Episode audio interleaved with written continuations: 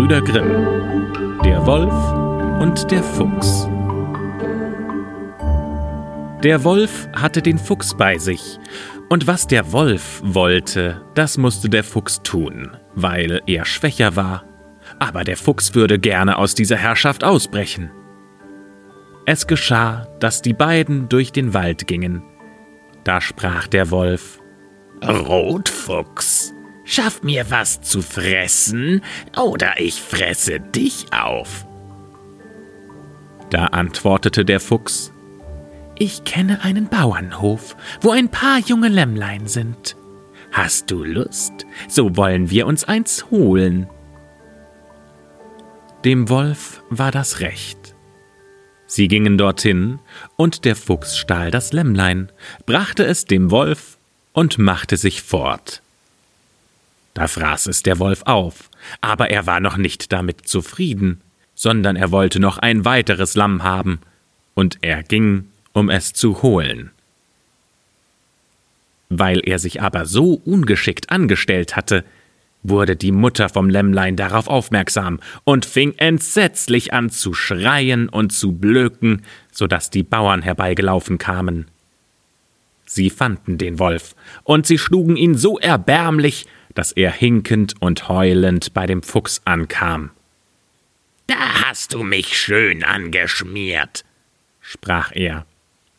Ich wollte das andere Lamm holen, da haben mich die Bauern erwischt und sie haben mich windelweich geschlagen. Der Fuchs antwortete Warum bist du nur so ein Nimmersatt? Am nächsten Tag gingen sie wieder ins Feld. Da sprach der gierige Wolf abermals Rotfuchs, schaff mir was zu essen herbei, oder ich fresse dich.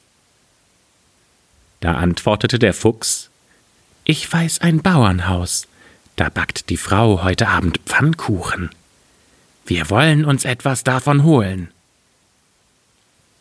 Die beiden gingen dorthin, und der Fuchs schlich ums Haus herum, guckte und schnupperte so lange, bis er ausfindig machen konnte, wo die Schüssel stand, zog dann etwa sechs Pfannkuchen herab und brachte sie dem Wolf.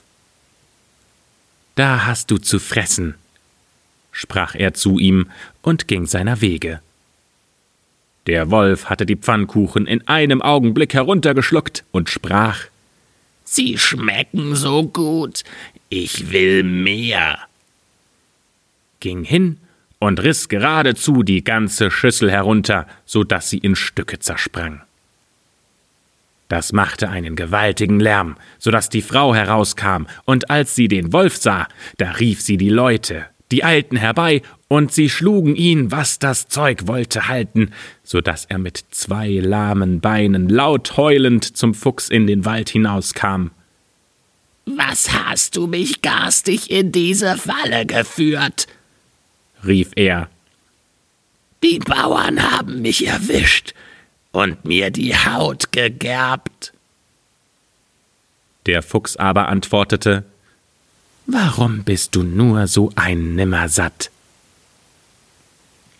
Am dritten Tag, als sie zusammen draußen waren und der Wolf nur mit Mühe forthinkte, sprach er doch wieder Rotfuchs, schaff mir was zu fressen herbei, oder ich fresse dich auf.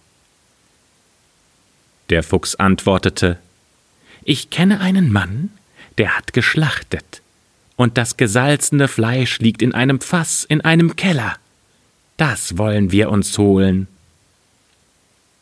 Da sprach der Wolf Aber ich will gleich mitgehen, damit du mir hilfst, wenn ich nicht sofort weg kann. Meinetwegen, sprach der Fuchs und zeigte ihm die Schliche und Wege, auf welchen sie endlich in den Keller gelangten. Da war nun Fleisch im Überfluss, und der Wolf machte sich auch gleich daran und dachte Bis ich aufhöre zu fressen, hat es Zeit. Auch der Fuchs ließ es sich gut schmecken, blickte aber überall herum und lief oft zu dem Loch, durch welches sie gekommen waren, und versuchte, ob sein Körper noch schmal genug wäre, um da durchzuschlüpfen. Da sprach der Wolf Lieber Fuchs, sag mir, warum rennst du so hin und her und springst hinaus und hinein?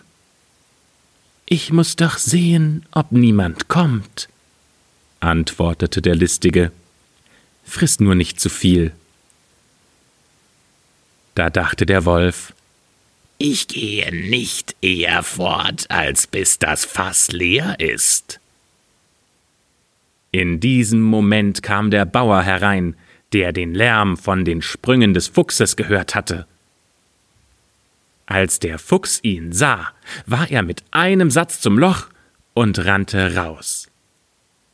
Der Wolf wollte ihm nach, aber er hatte sich so dick gefressen, dass er nicht mehr durch konnte, sondern stecken blieb.